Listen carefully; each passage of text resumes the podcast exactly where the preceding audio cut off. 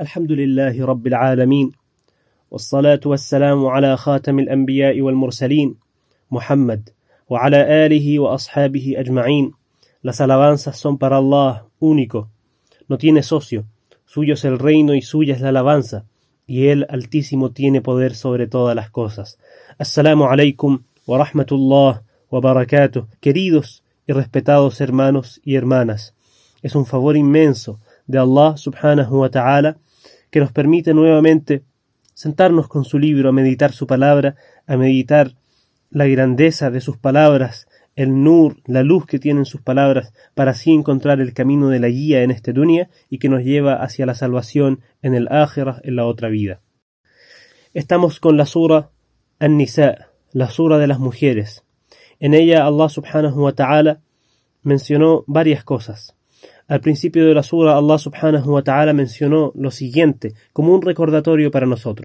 Dijo Allah subhanahu wa ta'ala Ya ayyuhan nasu ittaqu rabbakum الذي خلقكم من نفس واحدة وخلق منها زوجها وبث منهما رجالا كثيرا ونساء واتقوا الله الذي تساءلون به والأرحام إن الله كان عليكم رقيبا Gente, teman a su Señor, que los creó a partir de un solo ser, creando de él a su pareja, y generando a partir de ambos muchos hombres y mujeres.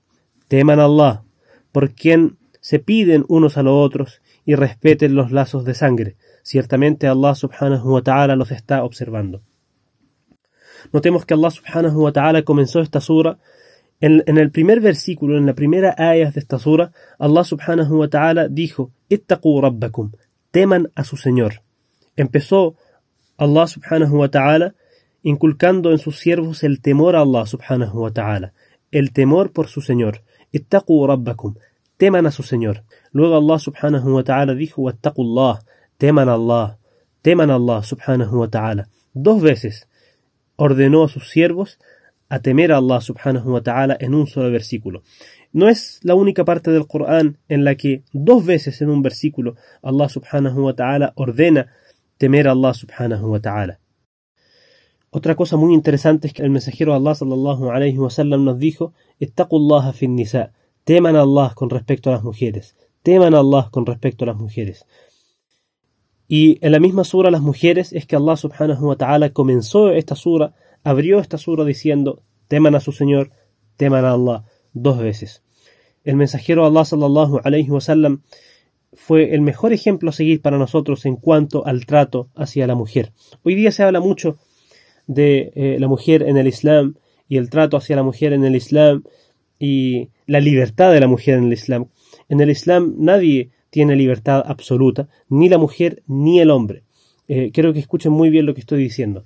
No digo que la mujer no tenga libertad en el Islam. El hombre tampoco tiene libertad total en el Islam.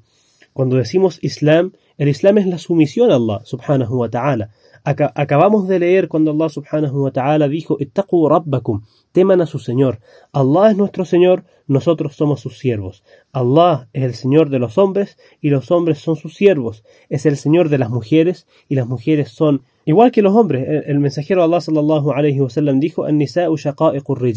Las mujeres son hermanas de los hombres. Son, somos iguales. Sí, tenemos eh, obligaciones diferentes en algunos momentos. Allah subhanahu wa ta'ala permitió cosas a los hombres que no permitió a las mujeres y permitió cosas a las mujeres que no permitió a los hombres. Todo esto porque Allah subhanahu wa ta'ala los creó, Allah subhanahu wa ta'ala los conoce mejor que lo que nosotros nos conocemos a nosotros mismos. Pero somos todos siervos de Allah subhanahu wa ta'ala, hombres y mujeres. Por eso es que hoy día, en Ramadán, los hombres estamos ayunando y las mujeres también están ayunando. Los hombres dejamos de comer en la mañana a la misma hora que lo hacen las mujeres. Luego rompemos el ayuno a la misma hora que lo hacen las mujeres. A la hora del iftar, queridos y respetados hermanos y hermanas, tenemos la comida frente a nosotros, tenemos el agua, los dátiles o podemos tener cualquier otra cosa con la que estemos rompiendo el ayuno y aún así no comemos hasta que se ponga el sol. ¿Por qué? Porque Allah subhanahu wa ta'ala nos ordenó ayunar hasta la puesta del sol.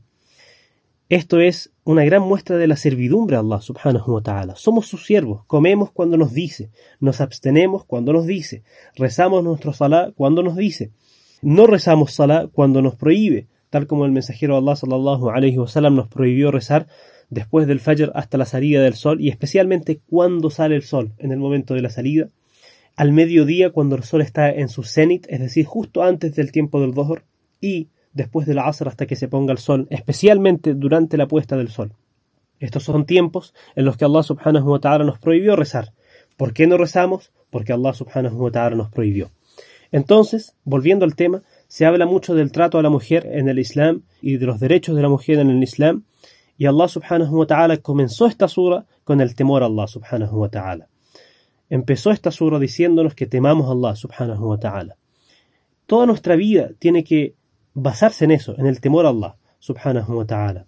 Allah subhanahu wa ta'ala no hizo a nadie mejor que nadie, sino es por el taqwa y el temor a Allah que tiene en su corazón. Eso es lo que vale. Luego Allah subhanahu wa ta'ala mencionó algunos de los derechos, por ejemplo, de al yatim, del huérfano.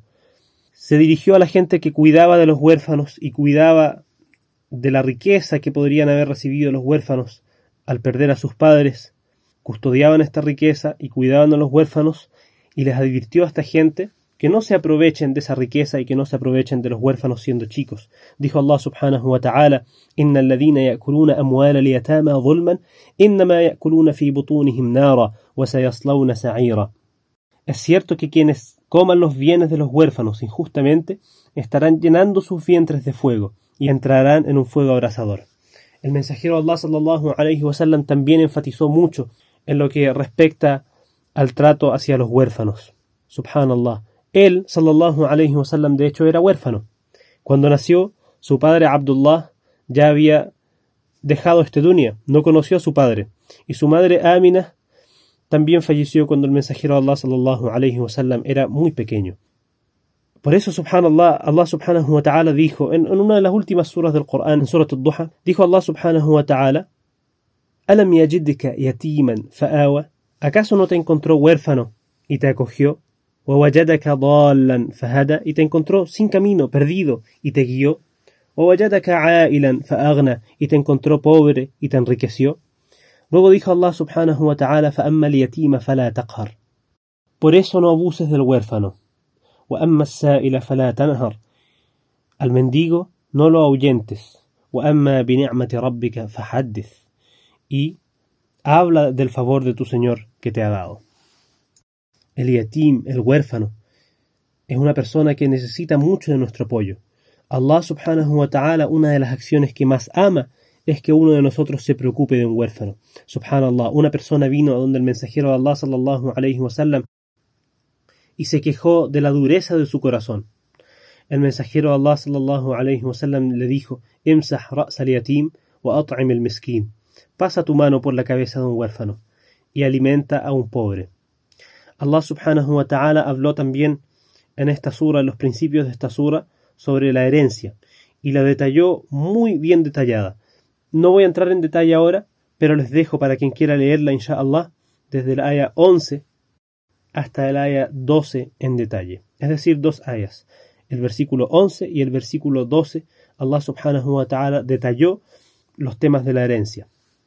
Otra de las cosas muy importantes, y en verdad toda la sura es importante, urjo a cada creyente, a cada siervo de Allah que la lea, que tome el Corán y que la lea. Y si tiene alguna pregunta, inshallah, pueden preguntar a la gente de conocimiento, a la gente que estudió el Corán, por qué bajó tal aya, por qué descendió tal aya. Cada persona debería, wallahi, esta es la guía de cada creyente, esta es la guía de cada siervo de Allah. Por eso Allah descendió, hizo descender el Corán, para que fuera una guía para todos nosotros. Una de las ayat sobre la que quiero conversar, inshallah, es que Allah subhanahu wa ta'ala dijo en el versículo 65, dijo, فَلَا وَرَبِّكَ لَا يُؤْمِنُونَ حتى يحكموك فيما شجر بينهم ثم لا يجدوا في أنفسهم حرجا مما قضيت ويسلموا تسليما. Dijo, pero no por tu Señor, que no creerán, no serán creyentes, hasta que no te acepten como árbitro en todo lo que sea motivo de disputa entre ellos, y luego no encuentran en sí mismos nada ni lo más mínimo que les impida aceptar lo que decidas y luego se sometan por completo. El mensajero de Allah sallallahu alayhi wasallam cuando hablaba, cuando daba un veredicto en términos del din, es la última palabra que puede haber, es lo último que se puede aceptar. Y lo primero que se debe aceptar. Por eso, Wallahi, cuando el mensajero Allah sallallahu alayhi wasallam hablaba, daba un veredicto sobre cualquier cosa, era por el wahi de Allah subhanahu wa ta'ala. Allah le revelaba qué es lo que tenía que decir. Cuando el mensajero Allah sallallahu alayhi wasallam, por ejemplo en el, en el Corán, Allah subhanahu wa ta'ala nos ordena hacer el salah, nos ordena establecer el salah. Aún así Allah subhanahu wa ta'ala no detalló la forma de rezar, la forma de hacer el salah en el Corán. Eso lo detalló el mensajero de Allah sallallahu alayhi wasallam y se lo enseñó a sus compañeros. Por lo tanto, siempre que escuchamos que el mensajero de Allah sallallahu alayhi wasallam dijo algo y ha sido narrado de manera auténtica por gente veraz, ¿cierto? Por gente que no mentía, por gente que no inventaba y está comprobado la narración del mensajero de Allah sallallahu alayhi wasallam, debemos simplemente aceptar lo que dijo el mensajero de Allah sallallahu alayhi wasallam y sin encontrar el más mínimo pero en nuestro corazón. Por eso un año anterior Allah subhanahu wa ta'ala dijo وَمَا أَرْسَلْنَا مِن رَّسُولٍ إِلَّا لِيُطَاعَ بِإِذْنِ اللَّهِ No hemos enviado a ningún mensajero excepto para que fuera obedecido con el permiso de Allah. Para eso son los mensajeros de Allah. Para eso Allah subhanahu wa ta'ala los envió, para que nosotros obedezcamos su palabra y sigamos a los mensajeros. Allah subhanahu wa ta'ala hizo a Muhammad un excelente ejemplo para todos nosotros. Dijo Allah subhanahu wa ta'ala en, en más de una sura, en Surat al-Ahzab dijo, لَقَدْ كَانَ لَكُمْ فِي رَسُولِ اللَّهِ إِسْوَةٌ حَسَنَةٌ Tienen en el mensajero de Allah un excelente ejemplo. لِمَنْ كَانَ يَرْجُو اللَّهَ وَالْيَوْمَ الْآخِرِ وَذَكَرَ اللَّهَ كَثِيرًا Eso sí, ¿para quién es este ejemplo? ¿Para quién es ejemplo el mensajero de Allah? Dijo Allah subhanahu wa ta'ala, para quien anhela la complacencia de Allah y anhela el más allá, anhela la otra vida, Allah y recuerda constantemente a Allah subhanahu wa ta'ala. ¿Por qué? Porque el mensajero de Allah sallallahu alayhi wa sallam, no es un ejemplo para nosotros si es que nuestra meta en esta vida es irnos como millonarios, ¿cierto? No es nuestra meta en esta vida si queremos abusar de la gente a toda costa. Es un ejemplo para quien quiere obtener la vida del más allá es un ejemplo para quien quiere tener la complacencia de Allah y vivir la vida eterna en el Jannah, en la complacencia de Allah subhanahu wa ta'ala. Entonces, si nuestra meta es esa, el mensajero de Allah sallallahu alayhi wa es nuestro excelente ejemplo. Quiere Allah subhanahu wa ta'ala hacernos de los que siguen paso a paso al mensajero de Allah sallallahu alayhi wa sallam. Luego, queridos hermanos y hermanas, escuchen estos versículos, escuchen la palabra de Allah subhanahu wa ta'ala y lo que nos preparó. Dijo Allah subhanahu wa ta'ala, وَالَّذِينَ آمَنُوا وعملوا الصالحات aquellos que creyeron e hicieron el bien سندخلهم جنات تجري من تحتها الأنهار los haremos entrar a jardines por cuyo suelo corren los ríos خالدين فيها أبدا estarán en ellos para siempre وعد الله حقا la promesa de Allah es verdad ومن أصدق من الله قيل ¿Y quién puede ser más veraz que Allah subhanahu wa ta'ala? Eso es lo que Allah subhanahu wa ta'ala tiene preparado para sus siervos creyentes, los siervos que obran el bien. Más abajo Allah subhanahu wa ta'ala dijo, de lo que hablamos al principio, وَمَنْ يَعْمَلْ مِنَ الصَّالِحَاتِ مِنْ ذَكَرٍ أَوْ أُنْثَى وَهُوَ مُؤْمِنٌ Quien haga el bien, quien obre con buenas obras, sea hombre o mujer, y creyendo en Allah subhanahu wa ta'ala, فَأُولَٰئِكَ يَدْخُلُونَ الْجَنَّةِ Ellos entrarán al Jannah, entrarán al jardín, y no, y وَلَا يُظْلَمُونَ نَقِيرًا y no se les hará ni una brisna de injusticia. Luego dijo Allah subhanahu wa ta'ala, وَمَنْ أَحْسَنُ دِينًا مِمَّنْ أَسْلَمَ وَجْهَهُ لِلَّهِ وَهُوَ مُحْسِنٌ وَاتَّبَعَ مِلَّةَ إِبْرَاهِيمَ حَنِيفًا وَاتَّخَذَ اللَّهُ إِبْرَاهِيمَ خَلِيلًا ¿Y quién es mejor en su práctica de adoración que aquel que ha sometido su rostro a Allah, hace el bien y sigue la creencia de Ibrahim?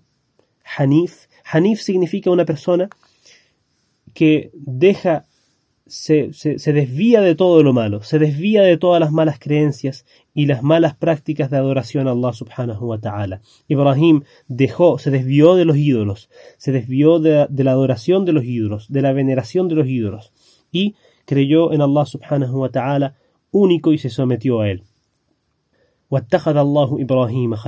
Y Allah tomó a Ibrahim como amigo íntimo.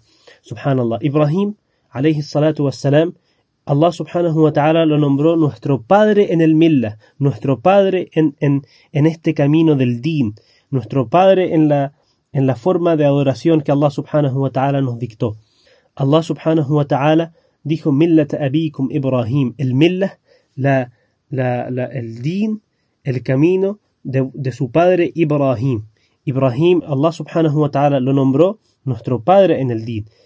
Subhanallah, Ibrahim, mucha gente dice las tres religiones abrahámicas, o que nosotros todos concordamos en, en Ibrahim. Pero Ibrahim alayhi salam estaba mucho antes que lo que la gente después llamó el judaísmo o el cristianismo. Ibrahim alayhi salam simplemente se sometía a Allah subhanahu wa ta'ala. Simplemente era sumiso a Allah subhanahu wa ta'ala. Era un siervo de Allah. A él lo seguimos.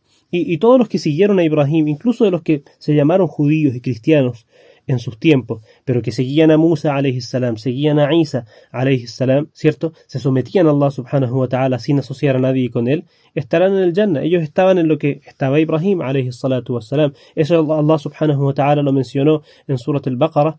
Pero Allah mencionó todos los que siguieron a Isa salam, llámense, llámense judíos o los que siguieron a Isa, llámense Nazara, cristianos en su tiempo, ¿cierto? Siempre y cuando no hayan asociado a alguien con Allah subhanahu wa ta'ala, hayan creído en los mensajeros que Allah les envió y obraron el bien, esa gente está en el Jannah y no van a tener nada que temer ni nada que sufrir en el Akhirah. Nuestro punto en común fue Ibrahim alayhi salatu wassalam. Todos los que se desviaron de lo que dijo Ibrahim, asociando a alguien con Allah, ¿cierto? Adorando a alguno de los mensajeros de Allah, como la gente que adoró a Isa, o desmintiendo a otro de los mensajeros de Allah. Por ejemplo, los que no creen en Muhammad, sean judíos, sean cristianos, se desviaron de lo que trajo Ibrahim alayhi salatu wassalam. Muy importante esto, mis queridos hermanos. Nuestro millah, nuestro din, nuestra adoración, nuestra forma de adoración que nos dictó Allah subhanahu wa ta'ala se remonta a Ibrahim alayhi salatu wassalam y obviamente incluye a todos los mensajeros que vinieron antes de él, como eh, Nuh, como Saleh, como Hud, y como muchos otros, que la paz de Allah subhanahu wa ta'ala sea con ellos. Concluimos con esto, inshallah. Pedimos a Allah subhanahu wa ta'ala que nos dé otra oportunidad para sentarnos a escuchar un poco de su libro y de su palabra. Amén. Wa ala Muhammad wa ala alihi wa ashabihi ajma'in.